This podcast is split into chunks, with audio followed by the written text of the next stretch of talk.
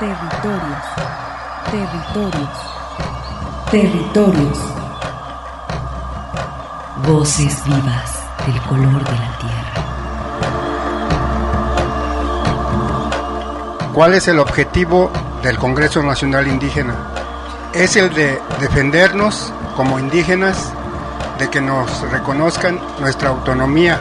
El Congreso Nacional Indígena tiene unos principios, son servir y no servirse, representar y no suplantar, construir y no destruir, obedecer y no mandar, proponer y no imponer, convencer y no vencer, y bajar y no subir. Estos son los principios que, en el que ha trabajado el Congreso Nacional Indígena. Una de sus consignas dice, nunca más un México sin nosotros. Territorios.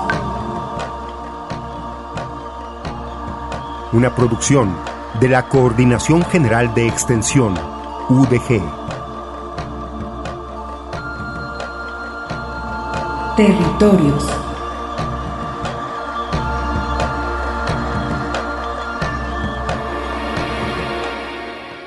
En las manifestaciones de la semana pasada, se reportaron al menos 10 estudiantes de la Universidad de Guadalajara que habrían sido detenidos el día 5 de junio. Nos adherimos al comunicado de Rectoría, que reprueba la forma en que se realizaron las detenciones arbitrarias a jóvenes que no estaban ejerciendo violencia por personajes sin uniforme, armados con palos y en vehículos no identificados como oficiales. Desde esta producción, apelamos al juicio de las autoridades para garantizar el Estado de Derecho constitucional, preservando el derecho a manifestarse y no replicar acciones pertenecientes a las épocas más obscuras de la historia de nuestro Estado y país. Bienvenidos a Territorios. Muy buenas tardes, estimados radioescuchas. Soy Arturo Espinosa y como siempre es un honor para mí estar ante estos micrófonos, tendiendo puentes con las comunidades indígenas y rurales. Y después de haber escuchado la editorial, donde expresamos nuestra indignación por los hechos violentos que culminaron con la detención arbitraria de ciudadanos y estudiantes de la UDG, exigimos un deslinde de responsabilidades y castigo a los funcionarios públicos involucrados en la desaparición forzada de personas, así como en el caso del asesinato del joven Giovanni López. Doy la bienvenida a mi compañero Armando Abreu. Buenas tardes Arturo, buenas tardes estimados radioescuchas. Mi nombre es Armando Abreu. Permítanme comentarles que esta es una emisión grabada debido al periodo de contingencia sanitaria por el que estamos atravesando en todo el país. Continuamos con las medidas de prevención y con la responsabilidad social y el cuidado personal que merece este momento para que juntos salgamos adelante. Y para continuar con este programa, quisiera mandar un saludo a la Unidad de Apoyo a las Comunidades Indígenas, UASI, a la Coordinación General de Extensión, así como a todos los compañeros que laboran en esta red de Radio Universidad de Guadalajara que se mantiene tendiendo puentes con las comunidades originarias de Jalisco, México y el mundo. Saludamos a las personas que nos escuchan a través de Internet en la dirección www.radio.udg.mx desde cualquier parte del planeta. Mandamos saludos al territorio Virrárica en la Sierra Norte del estado de Jalisco. Keakunewama. Saludos a través de Radio Virrárica que transmite esta señal allá en San Andrés Cuamiata a través del 89.7 de la frecuencia modulada. Saludamos al territorio indígena Nahua y a la Sierra de Manantlán del sur del estado de Jalisco. Un saludo también a la comunidad indígena Coca del pueblo de Mezcala, así como a su mítica isla. Vamos con la siguiente información.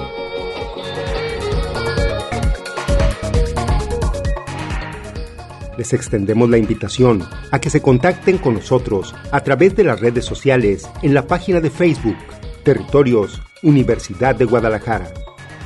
Agradecemos el apoyo al ingeniero Gustavo García, operador que en este momento se encuentra en los controles operativos. Saludamos a las emisoras que retransmiten este programa, a nuestra emisora en Lago de Moreno, donde el pueblo chichimeca de San Juan Bautista de la Laguna nos sintoniza, a Radio Chapingo, que nos retransmite desde Texcoco para el Estado y la Ciudad de México y a Estéreo Paraíso en Los Reyes, Michoacán. Antes de entrar de lleno a los temas que seleccionamos para ustedes, solicitamos su colaboración para el siguiente servicio social. El paciente Feliciano Manzano, indígena de Oaxaca, solicita apoyo en productos de higiene para adulto y cubrecama, así como la solución antiséptica Microdacin. Si cuentas con el medicamento o los materiales y los deseas donar, también será de gran utilidad. No importa que las cajas estén incompletas, todo medicamento ayuda. Favor de comunicarse a la cuenta de Facebook de los módulos para pacientes indígenas en hospitales civiles de Guadalajara. Vamos con esta información de interés para todos los estudiantes que pertenecen a una comunidad originaria y están matriculados en la Universidad de Guadalajara en alguna de sus modalidades de estudio, ya que se lanzó el pasado lunes 8 de junio la convocatoria del programa de estímulos económicos a estudiantes indígenas 2020A. Escucharemos esta entrevista para conocer mejor el beneficio de estas becas. Nos encontramos con la maestra Beatriz Vázquez Violante, quien es jefa de apoyo técnico en la unidad de apoyo a las comunidades indígenas. Pues aquí para que nos platiques de este lanzamiento del programa de estímulos económicos a estudiantes indígenas, calendario 2020A. Es una convocatoria que abre la Universidad de Guadalajara. Ya tiene desde el 2016 que está trabajando esta propuesta. El objetivo es aumentar la matrícula de estudiantes de origen indígena que se hagan visibles dentro de la institución, que la matrícula se vea más incluyente y ese es el objetivo de estas becas, ¿no? Que, haya mayor población de estudiantes de origen indígena en, en, nuestra casa de estudios. Sí, sabemos que para los indígenas, aparte de venirse de su comunidad, este recurso las viene a apoyar muchísimo. Verdad sí, mira, en muchos sentidos, sobre todo en la parte académica, ¿no? Para que el alumno debe de cubrir con este apoyo su, su cuota de inscripción, eh, de todos sus instrumentos, sus, materiales académicos, eh, su transporte, pues todo lo necesario para para salir adelante semestre a semestre, ¿no? Y muchos centros universitarios donde han llegado estas becas han implementado otras estrategias para apoyar a los alumnos, ¿no? Con el apoyo de becas alimenticias, como es el caso del Centro Universitario de Ciencias de la Salud, el Centro Universitario de Punorte, el Centro Universitario de, de Autlán, el CUSEA, Ciencias Exactas, o sea, cada vez los centros universitarios están dando mayor apertura a esta población y también incentivándolos a que permanezcan con este tipo de apoyos, ¿no? Eso pues yo creo que es muy bueno porque no existía hace, ¿qué te puedo decir?, unos 10 años este mirar de la universidad hacia esta población de estudiantes y ahorita ya la mirada es más permanente y de más acompañamiento y eso pues es muy positivo, ¿no? Tanto para la universidad, la institución, como para los chicos, ¿no? ¿A cuántos estudiantes indígenas apoya aproximadamente la universidad? Yo creo que ahorita aproximadamente tienen el apoyo, yo creo que unos 1.500 estudiantes, ¿no? Tanto a nivel bachillerato como a nivel universidad. Y te puedo decir que dentro de la Universidad de Guadalajara tenemos una matrícula de arriba de 2.000 estudiantes, ¿no? Si no es que más. Haciendo que en el 2003, 2004 teníamos la presencia como de 100 estudiantes en toda la red universitaria, ¿no? Entonces sí ha sido considerable, aunque sigue siendo poco, ¿no? Pues sigue siendo un porcentaje mínimo, ¿no? Pensando en la matrícula tan grande que tiene la Universidad de Guadalajara, ¿no? Pero bueno, ahí vamos, ahí vamos caminando ¿De qué comunidades son los alumnos que están siendo beneficiados? Bueno, tenemos los de casa, que son los pueblos originarios de Raritari y los náhuatl, ¿no? Y también tenemos estudiantes migrantes, que son purépechas, mixtecos, zapotecos, mazaguas, cocas, coras, mayas, tenec, tepehuanos, tlapanecos, tochiles, de todas las regiones del país, donde se encuentra población de hablante náhuatl, este, los tenemos presentes aquí. Yo creo que de casi todo el país, de centro-sur, ¿no? Y parte de occidente. Esa es la población que, que tenemos representada aquí en, en la Universidad de Guadalajara. ¿Cuál es el monto del apoyo para estos estudiantes? Un apoyo de seis mil pesos en una sola exhibición para que pues, ellos alcancen a cubrir su, su semestre, ¿no? Bueno, cabe también mencionar que los estudiantes de nivel licenciatura, donde mayor este, presencia hay dentro de las de las carreras, que son abogados, administración, las ingenierías ahorita están teniendo mucha presencia dentro de, los estudiantes, las áreas médicas en todas, odontología, enfermería, psicología, nutrición. Tenemos por ahí dos o tres estudiantes que están en radiología. Los promedios también están muy bien. Por ejemplo, el calendario pasado, los promedios de los alumnos eran de 89 a 99.66, los que fueron apoyados con becas y eso es muy bueno y muy propositivo para para los jóvenes, ¿no? ¿Algún mensaje que tú nos quieras ofrecer o algo que quieras agregar para los radioescuchas o para los estudiantes indígenas? Hacer un llamado a, a que se apoye a estos jóvenes, pues que se continúe con este apoyo de, de becas, que los jóvenes no se desanimen, que sigan adelante. Te agradezco mucho estas palabras. No, al contrario, gracias Armando. En el cumplimiento del desarrollo institucional, la Universidad de Guadalajara continúa ofreciendo el programa de estímulos económicos a estudiantes indígenas en este calendario escolar. Si quieres formar parte de estas becas, visita la dirección electrónica del www.cge.udg.mx diagonal programa de estímulos. El cierre de solicitudes es el día 26 de junio invitamos a los estudiantes indígenas a participar en esta convocatoria. Ahora vamos con la siguiente información. ¿Perteneces a un pueblo originario y eres estudiante de cualquier modalidad en nuestra casa de estudios? Participa en el programa de estímulos económicos para estudiantes indígenas. Conoce la convocatoria en el www www.cge.udg.mx diagonal programa de estímulos. Registra tu solicitud antes del 26 de junio. Universidad de Guadalajara.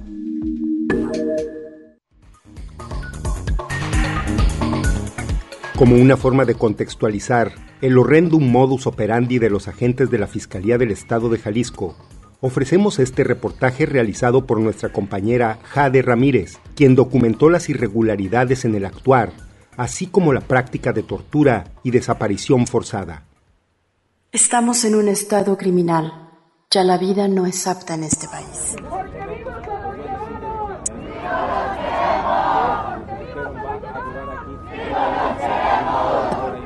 Volvieron a pie a sus casas. Ya había caído la noche. Caminaron más de 20 kilómetros asustados, esperando que nadie los siguiera, con sed, despojados de sus pertenencias y aturdidos por las dos horas que estuvieron privados de su libertad en cuartos y patios de la Fiscalía del Estado de Jalisco. Recibieron golpes, gritos, cuestionamientos y amenazas. Los vamos a destazar y aventar por ahí. Fue lo que escucharon una y otra vez. Nos metieron inmediatamente allá a un patio grande que tenían que ahí entras tú al patio y estaba un, cuarto del lado derecho y un cuarto del lado izquierdo y en el patio estaba lleno de personas, pero en el patio que estaba ahí, este, yo vi así calculando más o menos con masas, calculaba otros 50, 60, ¿no? Entonces yo calculo que éramos entre 60 y 100 personas ahí. Si no, tenías que tener la cara hacia el frente y hacia abajo. Si volteabas así para un lado, pues te golpeaban les pude ver que traían su placa policías ministeriales. Revisaban la información y escuché que muchos decían que este celular se iba para, para inteligencia. Flavio y Montserrat no aparecen en ningún registro de las varias listas que no han dejado de circular en redes sociales y tampoco en algún listado dentro de la Fiscalía. La tarde del viernes 5 de junio ha quedado borrada de su historial de vida luego de auxiliar a una joven que era sometida por tres policías en plena calle. De ahí fueron detenidos los dos y pudieron dimensionar a la luz de los días que se trató de una desaparición forzada orquestada por toda la institución Procuradora de Justicia en Jalisco. Ambos relatan que no vieron a solo dos comandantes, Salvador Perea y Raúl Gómez Mireles, quienes ya fueron presentados en la primera audiencia en su contra el domingo 7 de junio a las 19 horas en el penal de Puente Grande, sino a docenas de servidores públicos, mujeres y hombres, metiendo y sacando personas de habitaciones, confiscando sus celulares y tratando de justificar el abuso policíaco. 20 por cuarto o hasta más y otras hileras en el patio bajo un domo. A ella le enviaron por WhatsApp el cartel con el cambio de sede de la protesta, de que ya no sería en la Minerva sino en la fiscalía y eso fue suficiente para detenerla.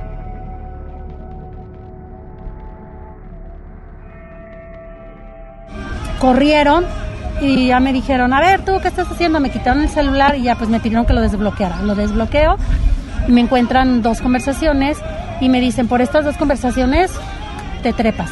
Arrancaron. En otra camioneta diferente. y la camioneta era azul. Eh, me dijo así como, ay, ¿cómo, cómo, ¿cómo vienen acá con nosotros? Si nosotros las defendemos, luchamos, damos la vida por ustedes y así nos pagan.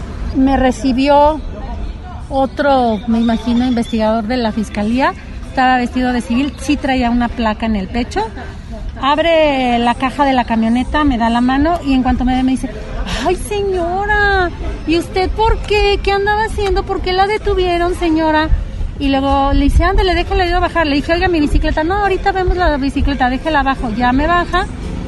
Y me dice, venga, se vamos para acá. Que había dos cuartitos donde estaban metiendo a la gente. Que ¿Calculas cuántas personas? Sí, eran 20. 20, este, porque, bueno, lo sé porque ellos dijeron, ya tenemos 20, no nos caben. Aunque después los empezaron a juntar más y cupieron como unos 10 más.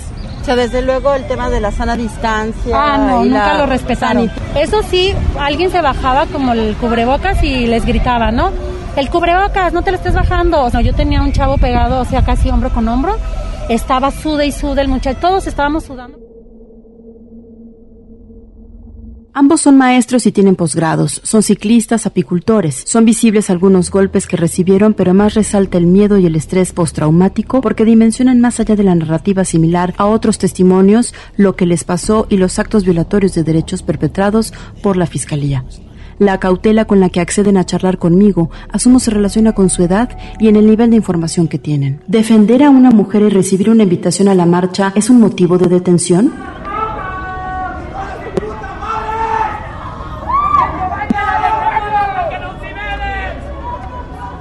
A él lo derribaron y golpearon desde el primer minuto cuando interpeló la detención a una chica que ni conocían. Le aventaron encima una vez esposado y dentro de una camioneta sin placas su propia bicicleta de acero inoxidable que no le devolvieron. Esta es su herramienta de trabajo. El costo asciende a 39 mil pesos. La bicicleta de ella también la resguardaron. Dentro de los cuartos en la fiscalía les explicaron por qué el abuso y la violación a sus derechos humanos. Algo que me causó mucho temor y mucho miedo fue que entró un policía eh, grande, muy corpulento, y nos gritó muchos, muchos insultos muy vulgares y cosas así como hijos de su puta madre, ya cállense con una chingada, cabrones. Dice, si no los vamos a descuartizar ya, que al cabo ahorita es bien facilito hacerlo y los desaparecimos y no pasa nada, cabrones, así que ya cállense. Porque muchos estaban muy asustados, eh, algunos estaban llorando y los ofendían. No que muy valiente, hijo de tu puta madre, y los golpeaban brutalmente. Y eh, en otro rato llegó otra persona, eh, que supongo que esa persona no traía cubrebocas ni capucha. Sí lo, lo, miré y sí lo puedo identificar perfectamente bien. Andaba totalmente de negro y él sí traía su placa de policía. Eh, y él nos dijo que, dijo, ya hijos de su puta madre, cállense, este, ya se van a ir Dice, entiendan cabrones, esto lo estamos haciendo porque ayer quemaron a un policía. Eh, nosotros también tenemos familias y alguien quiso decir algo y lo callaron a golpes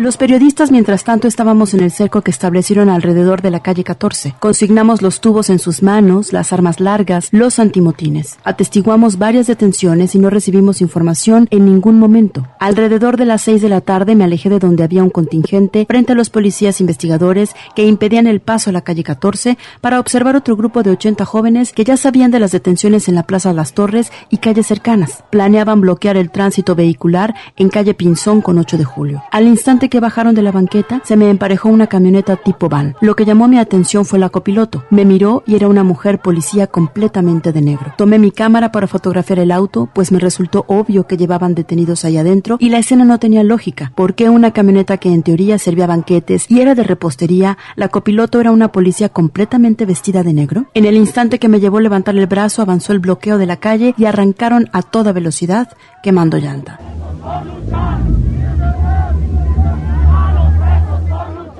Ella recuerda cómo la sacaron para liberarla en una camioneta blanca con franjas y letras azules. Ustedes no están detenidos y ahorita los vamos a dejar ir, así que no digan nada y todos, todos están libres, es más. Y ya de, repente dijeron, a ver, vayan buscando cuáles son sus mochilas. En eso empezaron a- a llevarse como de 20 en 20 y luego dijeron, hey, falta una fémina. Y luego entran a la jaulita donde estábamos nosotros y dicen, falta una. Como yo estaba en la puerta, dijeron, pues llévatela a ella. Y le dije, oiga, no, le dije, usted dijo que yo me iba a ir con mi esposo y pues vamos juntos, que él se venga. No, usted sola. Ahí fue cuando yo ya entré en pánico porque dije, bueno, una, yo ya expuse que yo venía con él, a lo mejor a él le hacen algo, eh, nada más como represalia, no sé, y aquí ya me van a separar, ¿a dónde me van a llevar? Claro. ¿Quién sabe? En cuanto yo, sí, en cuanto yo salgo del, del cuartito, me agarraron la cabeza y me la presionaron hacia abajo para que yo no viera y me gritaron, usted no levanta la cabeza porque si vemos que la levanta le vamos a meter un putazo, como una van. entraban y sa- sacaban muchachos, ahí tenían camionetas y empezaban a llenar las camionetas de personas y se los llevaban. Bueno, en todos ratos llevaban gente y se llevaban gente. Desde que yo llegué esa fue la dinámica. Dejaban gente, eh, hacían eso que ya describí, de confiscarles, revisar, bla, bla, y después se los llevaban a las camionetas. Yo no me atrevería a preguntar que a dónde o qué porque ya estaba muy golpeado, ¿no? Y encima mío pusieron a otro, este, tenía un poco de sobrepeso y pues bueno, me causó mucho... eh, se me entumieron los pies, es- tardamos como 40 minutos, una hora en que de ahí, de la fiscalía, nos llevaron, fue por el rumbo de 8 de julio y más o menos periférico, sur, van por allá. Como desplo- despoblado, digamos. Despoblado, sí. Y en un callejón, que donde había mucha tierra, ahí nos eh, ya separaron de repente, nos bajaron. Ahí en cuanto te iban bajando, pues te golpeaban brutalmente. Eh, y yo no podía caminar porque estaba todo entumido de mis, mis piernas. Este,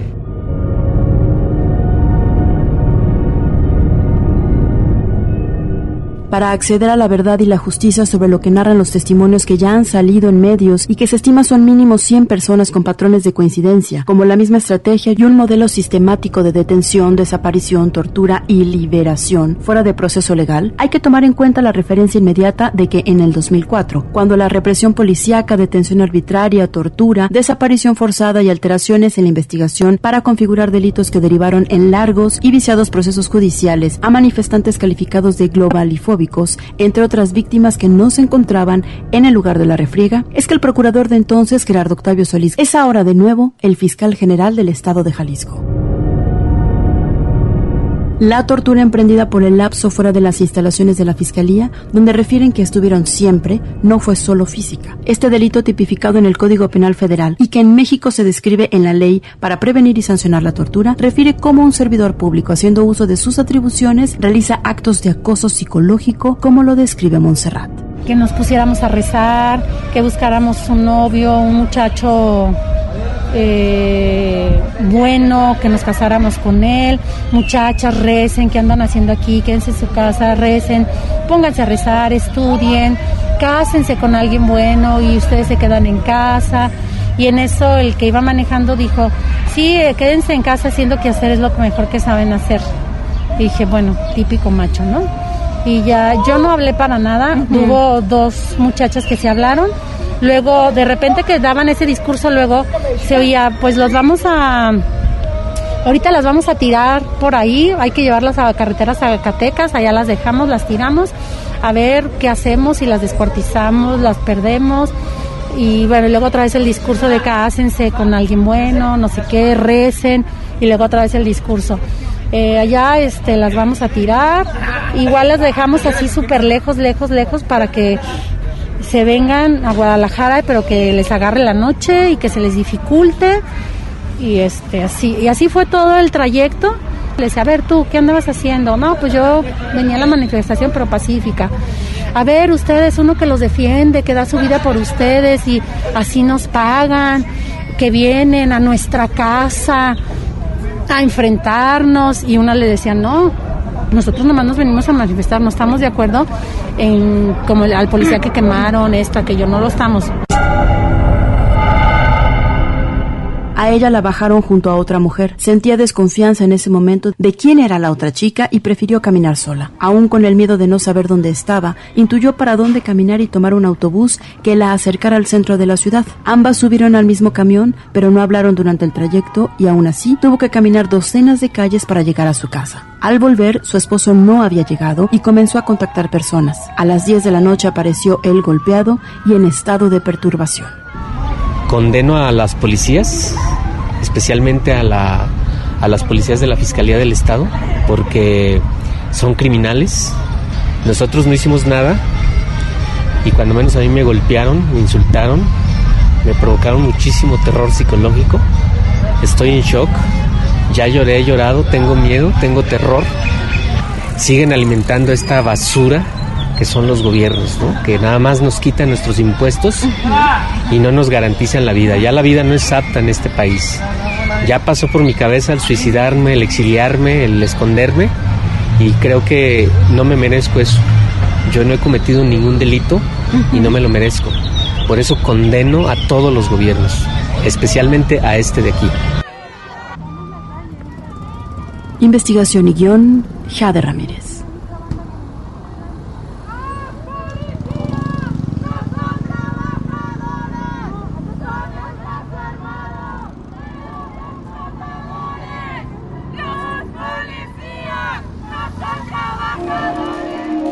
Perimetral. Periodismo para usarse. Perimetral.press.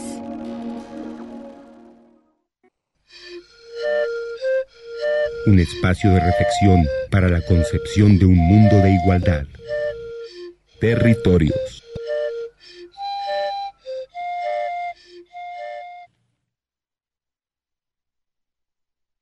Servir y no servirse representar y no suplantar, construir y no destruir, obedecer y no mandar, proponer y no imponer, convencer y no vencer, y bajar y no subir. Una de sus consignas dice, nunca más un México sin nosotros. Territorios.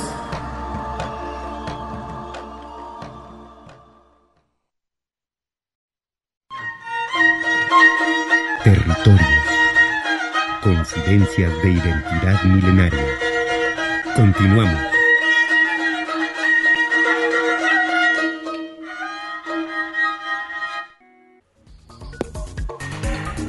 El lunes 3 de junio falleció el activista y defensor de la cultura, territorio y lugares sagrados del pueblo birrárica, J. Trinidad Guzmán, conocido como Chema. Escuchemos este material que presenta Auque Mijares. Dedicamos este material a la memoria de J. Trinidad Chema Guzmán, conocido como Chema, quien fue un importante activista dedicado a la defensa y preservación de la cultura y territorio comunal del pueblo birrárica. Su trabajo se vio reflejado en su labor en el Consejo Regional Birrárica por la Defensa de Viricuta a través de la lucha por la recuperación del territorio de San Sebastián Teponahuastlán, Jalisco invadido por ganaderos en la localidad de Guajimic perteneciente al municipio de La Yesca en Nayarit.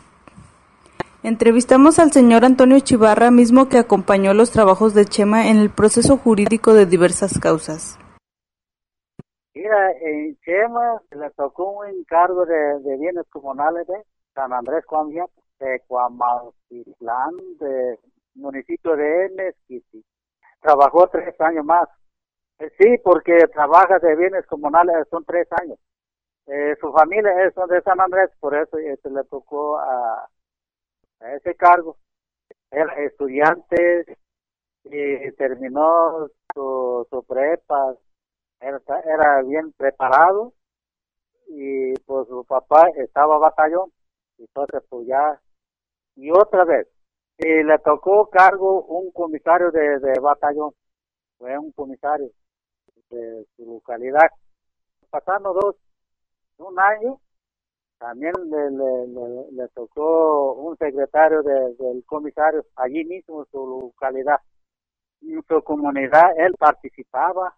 Pasó nada más de otro año y le tocó un cargo de un secretario de, de Consejo de Vigilancia de la comunidad y también trabajó tres años. Bueno, cuando estaba en cargo, 2010 y 2011, y entonces, este, cuando estaba encargado del secretario de Consejo de Vigilancia, entonces cuando estaba Octaviano Díaz Chema, entonces era su secretario, era comisionado de por parte de, de Consejo Regional y para para en Cuta. Entonces allí llegamos y la señora donde vivía, allí nos quedamos. Mira, todo, allí estaban los, los, los, los ratas, abrieron las camionetas, todos sacaron la, él siempre cargaba su mochila. Él llevaba su sello, todo. Me dio, me dio triste pues, por eso. Pues él se defendía pues de los lugares sagrados. Pues desde, desde ese día lloró. Pues entonces pues hasta allí viene la enfermedad. Él era buena persona, él no peleaba nada, no debía nada, no debía con, en el banco nada, tenía mejor, mejor este, en su mano, estaba limpio, no era, no era este mujeriego, no era este, pues, como te digo, este, no debía ni un banco, es lo que pudo, como yo pues, lo que a mí yo no debo nada en el banco, yo no debo eh, con, con el gobierno, yo ni pido este, de la comunidad, nada. Mira, yo eh, como te digo, yo estoy limpio, a mí nadie me sigue, nada, nada. Sí, pues sí, bueno, y este, pues ahí, y este, el sábado, ahí, a ver cómo salió, nomás te vas este, con con un con un periodista. A ver allí qué, qué va a salir. Luego ya me cuentas. Y también este eh, si está en la AUCUE para que le platicas. Y también este le que le platicas este cómo se llama la quiere. Todo que se entere cómo vamos cómo estamos trabajando en la comunidad San Sebastián y nadie va a venir sino que nosotros sino que nosotros. Y vamos a defender por parte de Willy Como te digo, este, a ver, ahí te encargo, Arturo. Para sus familiares y amigos, un abrazo solidario. Descansa en paz, J. Trinidad Chema Guzmán. Para Territorios, Auque Mijares. A continuación, escuchemos la entrevista al licenciado Carlos González, quien trabajó al lado de Chema. Me encuentro con el licenciado Carlos González, asesor jurídico del Congreso Nacional Indígena, quien trabajó a la mano con José Trinidad Guzmán, conocido como Chema, principalmente pues esta lucha por la recuperación de la tierra birrárica de San Sebastián Teponahuaxtlán. Estimado Carlos, tú lo conociste. Así es, este, Arturo. ¿Qué nos puedes decir de su persona, del trabajo que realizaba como activista por su comunidad y su pueblo? Sí, mira, yo lo conocí tanto en el Congreso Nacional Indígena como en la parte que tiene que ver propiamente con su comunidad, porque soy abogado de San Sebastián de Conahuaslán, ¿verdad? Eh, primeramente, eh, te diría que yo conocí a Chema en un momento de reorganización del movimiento indígena. En el año 2013, él se integró conmigo y otros compañeros y compañeras más en un esfuerzo por reorganizar al Congreso Nacional Indígena. Él formaba parte del equipo este, más constante, ¿verdad? En esta, en esta tarea que llevamos a partir del año 2013, que tuvo una primera etapa con la cátedra Juan Chávez, ¿verdad? Y que tuvo otra etapa importante con la constitución del concepto indígena de gobierno. En estas tareas el compañero pues apoyó de manera permanente y decidida todas las tareas que se llevaron. Y a nivel de su comunidad era un, un compañero muy importante, o lo fue, eh, en la defensa de las tierras que estamos peleando que se restituyan en la zona de Guajimic, como en la defensa de Viricuta, en el Consejo Regional Indígena eh, que constituyeron las comunidades Raritari. Eh, adicionalmente, eh, podríamos decir que tenía una trayectoria, él fue integrante del Consejo de Vigilancia hace como unos 15, 16 años, Arturo. Entonces tenía trayectoria dentro de la comunidad, en la defensa del territorio adentro y afuera de la comunidad y en la organización del movimiento indígena. Carlos, pues eh, me imagino eh, hará falta eh, su presencia, pero sin embargo creo que la lucha seguirá con otros miembros. Así es, este, Arturo. Finalmente, siempre hemos dicho que la lucha la hacen las comunidades, ¿verdad? Y los pueblos, las personas importamos porque somos integrantes de esas comunidades y de esos pueblos pero finalmente la, la lucha está soportada sobre la organización colectiva comunitaria. Y en ese sentido, pues sí va a hacer falta, pero el, el elemento importante es la comunidad del pueblo, que estén firmes y que estén en la lucha de, de sus territorios, de sus derechos y, y por un México diferente. No, pues licenciado, solamente eh, considero que es necesario pues algunas palabras de aliento, eh, también pues de esperanza para el pueblo birrárica en su lucha, eh, porque imagino que también continuarás dando este seguimiento y acompañamiento a la recuperación del territorio birrárica. Hasta ahorita sí, Arturo, estamos ahí involucrados, ¿verdad? Como asesores legales, como representantes jurídicos de la comunidad en la lucha por la recuperación y defensa de sus tierras. Y pues el mensaje es en el sentido de que no nos desanimemos. Son generaciones, generaciones que han pasado del pueblo birrárica, de la comunidad de San Sebastián de Monagostlán, defendiendo las tierras y lo van a seguir haciendo. Eso sería todo. Arturo, muchas gracias. Saludos. Saludos y que estén bien. Cuídense. gracias. Desde el inicio de esta pandemia, les presentamos un reporte para conocer cuál es la situación del módulo para pacientes indígenas del Hospital Civil, Fray Antonio Alcalde. Escuchemos a la responsable, la licenciada Xochitl Macedo. Fíjate que lamentablemente sí tenemos un caso diagnosticado de COVID de un indígena migrante aquí en la ciudad. Así es, de la del pueblo originario mixteco. Y bueno, pues sí es algo que nos conmueve, pues porque pues el hecho de, de la labor que ellos realizan de su trabajo, que son comerciantes, pues creo que por ahí vino el contagio. ¿Qué, ¿Qué medidas, qué recomendaciones les podemos hacer a los indígenas que se encuentran aquí en la zona metropolitana? Pues que se sigan cuidando, el uso de cubrebocas, el gel antibacterial es muy importante, el tener una sana distancia, aunque desafortunadamente pues el peligro está por lo que ellos desempeñan, que son comerciantes en muchas ocasiones ambulantes, Arturo. Y bueno, decirte que soy licenciada en trabajo social y estamos atendiendo en estas cuestiones de trabajo social, pues. Y la relación con los médicos, pues es en informes directamente al familiar y bueno, prácticamente igual por teléfono también de lo, del estado en que se encuentra su, su familiar, ¿no? En el área de COVID, de COVID, porque es una área pues muy restringida. Sabemos que mm, el Hospital Civil Viejo está también pues recibiendo otro tipo de casos. ¿Qué recomendación le podemos dar a los indígenas quien tenga otro tipo de enfermedad o cita?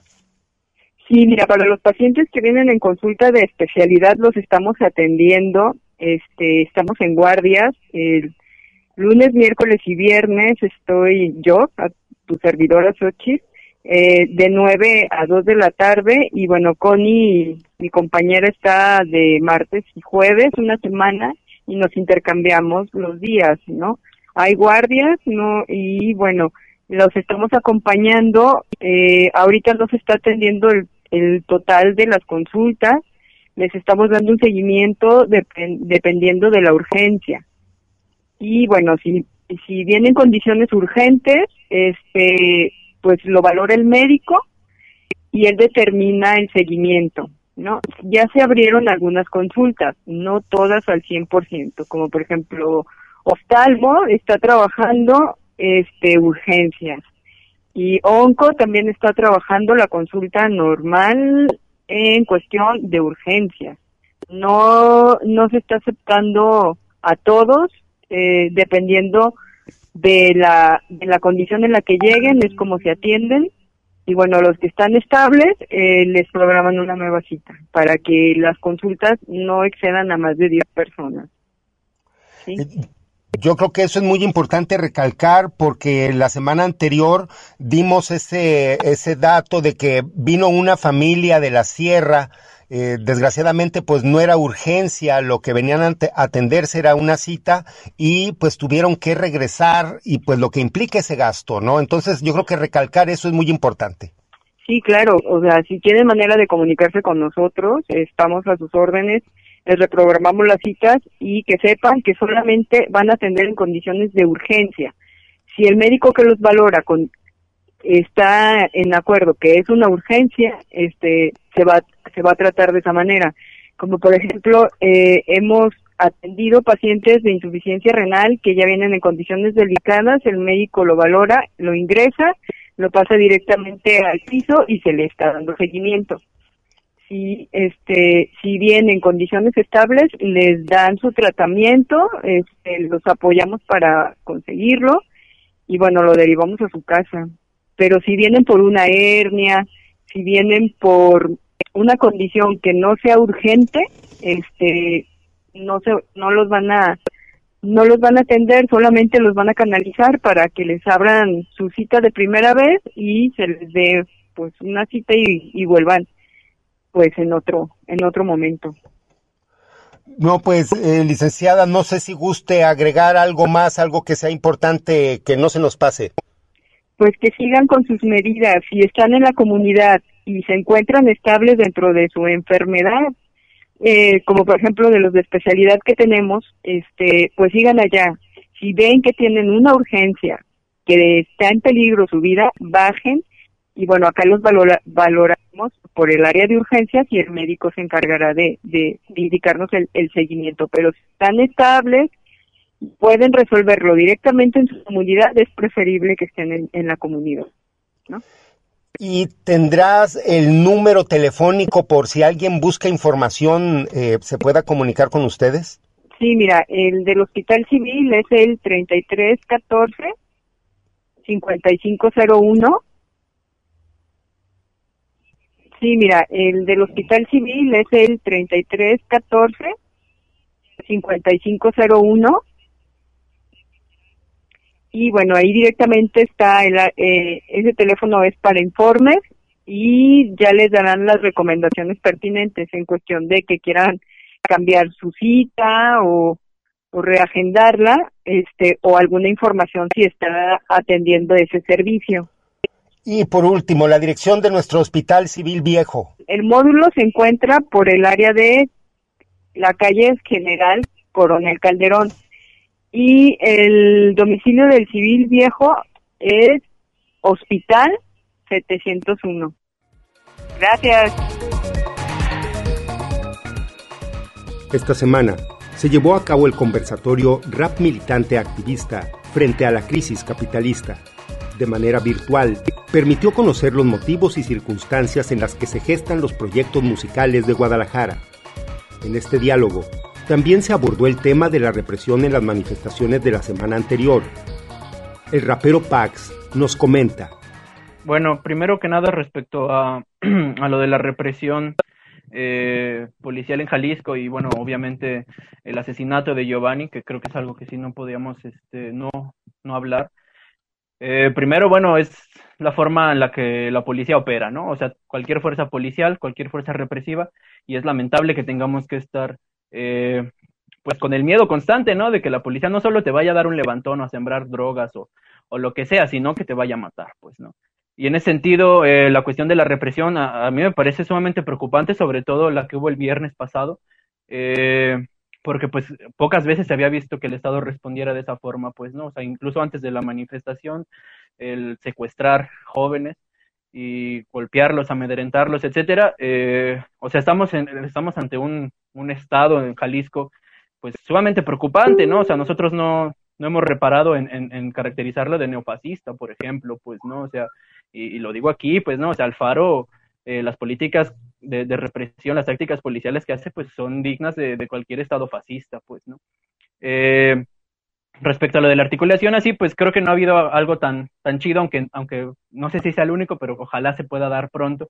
Este, ahí tenemos una, una rola eh, que, que, se construyó eh, junto con muchos muchos MCs bien chingones de Latinoamérica, este, MC Saya, Nedman Guerrero, Nico RCT, Pedro Mo, este, etcétera, y que bueno, fue, fue justo en el contexto de la defensa de, del río Santiago, ¿no?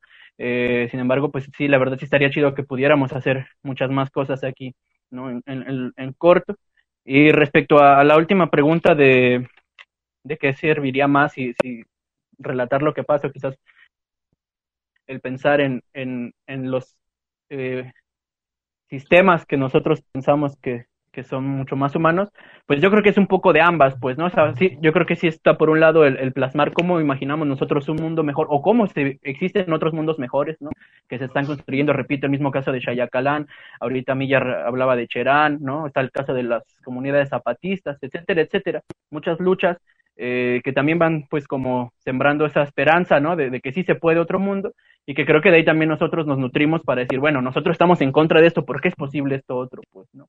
Este, pero también pues yo creo que la denuncia y las atrocidades que causa el capitalismo no las podemos obviar, pues, ¿no? O sea, eh, el asesinato, los feminicidios, eh, la, la explotación, el, el, el, robo de los recursos naturales a los pueblos, etcétera.